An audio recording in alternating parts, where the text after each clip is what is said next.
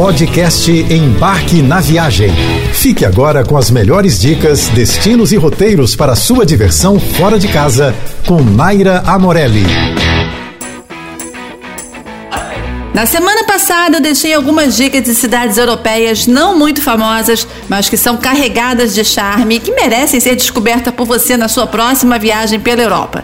Se você perdeu, corre no episódio anterior para conferir. Essa cidade de agora pode ser definida como uma mini Amsterdã, mas claro, com muito menos turistas. Apesar dos canais parecidos e das bicicletas paradas por todos os lados, não se engane.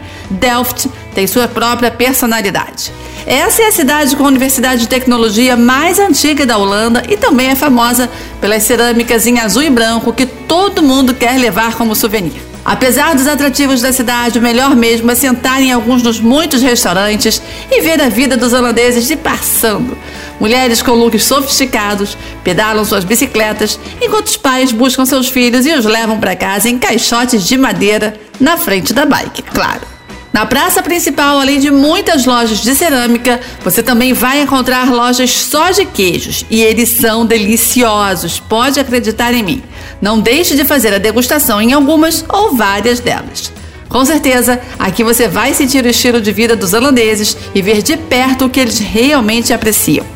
A arquitetura tradicional está nos prédios centenários por todos os lados, mas o fato de ser bem menor que Amsterdã e com pouquíssimos turistas, a gente tem a sensação de que está numa cidade todinha para chamar de nossa. Delft é também onde nasceu o famoso pintor Johannes Vermeer. Talvez o nome não soe muito familiar, mas o quadro Moça com Brinco de Pérola talvez refresque a sua mente. Aproveite para visitar o centro de estudos da obra de Vermeer e curtir um dia perfeito para aproveitar com calma essa cidade. A melhor maneira de chegar é de trem, tanto de Amsterdã como de Haia. Agora eu vou falar de um pequeno país espremido ali na fronteira entre Espanha e França, o Principado de Andorra. O idioma oficial é o catalão, mas todo mundo por lá fala espanhol, português e francês. Ele está localizado a mais ou menos 200 quilômetros de Barcelona e é perfeito para uma escapada de dois dias nos Pirineus, a cadeia de montanhas que fica na fronteira de França, Espanha e Andorra. Como a cidade não tem aeroporto, a melhor maneira é ir de carro de Barcelona ou de alguma cidade no sul da França. Se for alta temporada de inverno, o único problema é que as estradas podem estar fechadas por conta da neve no caminho da França, sendo então Barcelona a opção mais segura. A capital, Andorra a Velha, é uma cidade charmosa e de onde você pode partir para conhecer as estações de esqui, já que esquiar é um dos melhores programas por lá. E olha só que legal, é possível cruzar o país em apenas uma hora. E você tem algumas opções para esquiar, inclusive para iniciantes. Ah, e uma informação importante que eu não posso deixar de compartilhar com você. Leve roupas para esquiar, já que apenas algumas poucas lojas alugam equipamento por lá. E Dubrovnik é uma cidade incomparável com qualquer outra de qualquer canto da Europa. O que existe lá só existe lá. É única porque é mágica, é alegre e porque tem as paisagens mais bonitas da região. Não chega a ser um destino desconhecido, eu sei, calma, mas ela tem características tão únicas que não tinha como ficar de fora dessa listinha básica. O que mais encanta a todos é o centro medieval rodeado por muralhas. Um terremoto em 1667 danificou algumas construções, mas ainda assim a cidade conseguiu preservar monumentos, igrejas e palácios que podem ter estilo gótico, renascentista ou barroco. Caminhando por Dubrovnik, você vai se sentir em um filme, não tenha dúvida disso. Você pode optar por se hospedar em hotéis pelas escadarias da cidade murada e descer todos os dias para encontrar lojas, restaurantes e construções lindas pelo caminho, claro. No fim de tarde, o passeio perfeito é andar pela muralha que cerca a parte mais antiga da cidade. A vista de lá de cima é impressionante. No fim do dia, começa tudo de novo, o piso branco salta aos olhos diante das luzes amarelas dos postes. Aproveite então para descobrir os restaurantes escondidos para jantar diante da imensidão do mar sob um ar sem igual. Nos anos 90, durante o conflito armado na região, a cidade foi bombardeada e quase 70% foi danificado. Mas a Unesco coordenou uma grande restauração depois disso e hoje a gente tem essa bela cidade de volta.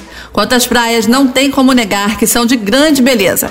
A mais famosa é a de Bangi, que fica ao lado da cidade antiga, mas as melhores mesmo ficam nas ilhas, sendo acessíveis apenas através de passeios de barco.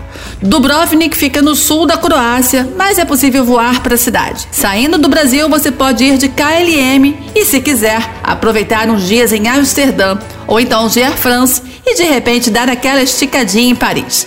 E para fechar a nossa seleção com algumas das cidades mais charmosas e menos frequentadas por brasileiros na Europa, também com praias tão bonitas quanto as da vizinha Croácia, mas com preços bem mais modestos, Montenegro se mostra cada vez mais um grande destino do verão europeu. O balneário mais badalado do país é Budva, a menos de duas horas de carro da cidade croata de Dubrovnik. Budva não chega a ser uma cidade desconhecida ou pouco turista, muito pelo contrário, tá? É bastante movimentada, mas não é muito frequentada por brasileiros. Nos últimos anos, russos e sérvios têm visitado cada vez mais a região durante o verão. O centro histórico de Budva, chamado de Starigrad, é a grande atração da cidade, além das praias e das baladas, claro. Tem aquela filosofia comum às cidades históricas, onde a grande atração são as ruelas em si, circular sem rumo, observando os detalhes, as cores, as construções e as vitrines é requisito básico. No caso de Budva, isso é particularmente interessante porque toda a área da Starigrad é fechada para carros, o que torna tudo muito mais fácil e agradável de circular. Você pode facilmente estar andando por uma ruela, ver um pequeno túnel e, ao atravessá-lo, se deparar com uma praia daquelas de encher os olhos. Já a orla, que fica ali pertinho, é bem bonitinha e com areia, diferente das praias de pedras croatas. São muitos restaurantes que fazem o serviço de praia, com espreguiçadeiras ou mesinhas com vista para o mar. A cerveja mais famosa por lá tem um nome complicadinho que eu, olha, nem vou me atrever a pronunciar. Mas se você pedir uma Nick, todo mundo vai entender. Budva fica no sul de Montenegro e apesar de muitas pessoas optarem por fazer passeios saindo de Dubrovnik, um dos aeroportos internacionais fica a menos de uma hora da cidade.